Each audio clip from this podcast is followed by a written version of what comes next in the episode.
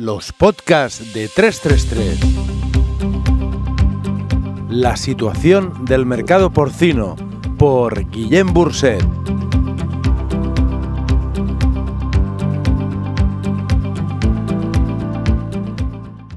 El cohete no se para o la tormenta perfecta. Contrapunto. Gran zozobra en la industria transformadora de la Unión Europea.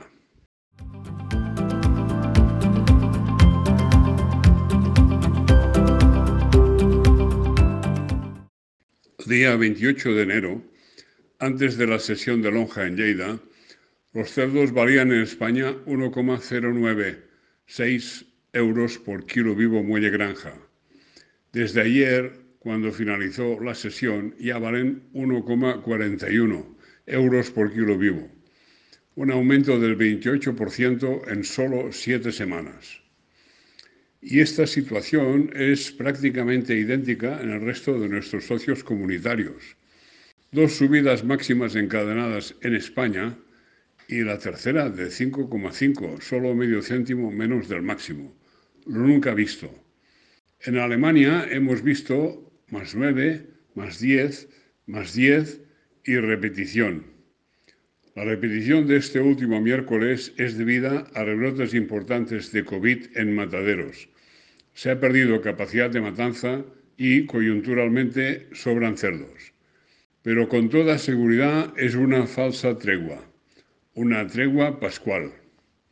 España ha replicado en febrero las exportaciones a China que concretó en enero, otra vez por encima de 165.000 toneladas de porcino, lo que equivale a más de 450.000 canales a la semana. Alemania ha recuperado la exportación a Filipinas y a Singapur. Y China está estudiando aceptar el principio de regionalización que Alemania preconiza y defiende. Los flujos de exportación de la Unión Europea se mantienen a niveles de récord y se mantendrán ahí. Este brutal drenaje de carne del espacio comunitario es lo que aspira primero y propulsa después los precios hacia arriba.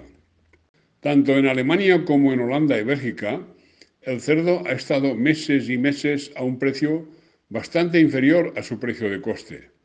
Consecuentemente, muchos ganaderos han optado por abandonar la actividad y esos cerdos de menos se hacen notar.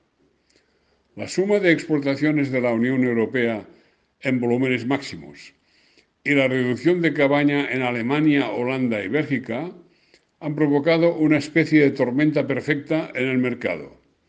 Las curvas de subida tienen más inclinación que nunca y ningún país queda al margen. Confróntese gráficas de precios adjuntas. Todo apunta a que estamos lejos del techo. Las subidas se frenarán solo cuando exportar a China no sea negocio. Y parece claro que falta mucho, que todavía queda mucho recorrido alcista. Pensar que en junio nuestro precio llegue a 1,55 o a 1,58 no es descabellado en el día de hoy. Todo marcha bien para los productores de cerdos y todo parece marchar bien, de momento y todavía, para los mataderos.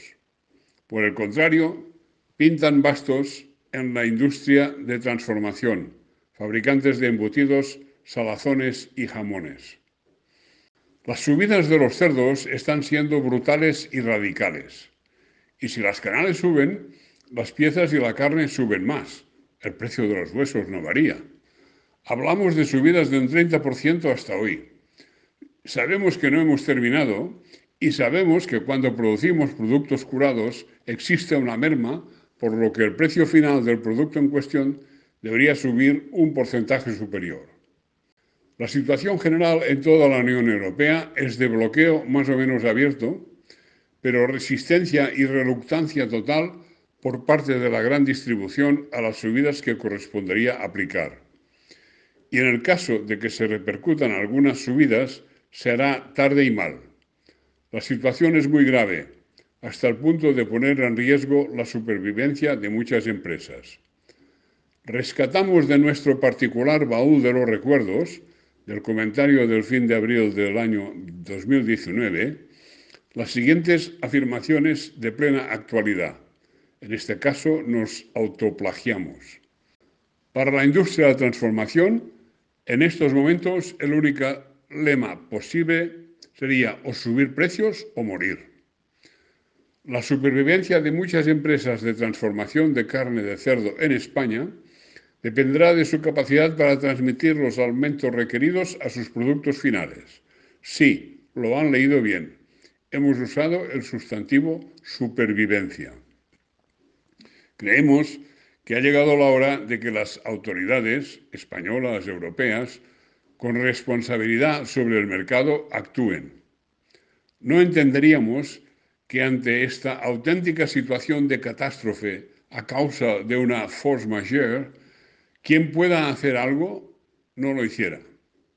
¿Dónde está la frontera entre el respeto a la palabra dada, contratos, y las circunstancias graves e insalvables en contra, subidas bruscas y radicales, que permitan o no permitan según qué. Nos parece que se hace imprescindible un arbitraje por parte de la autoridad.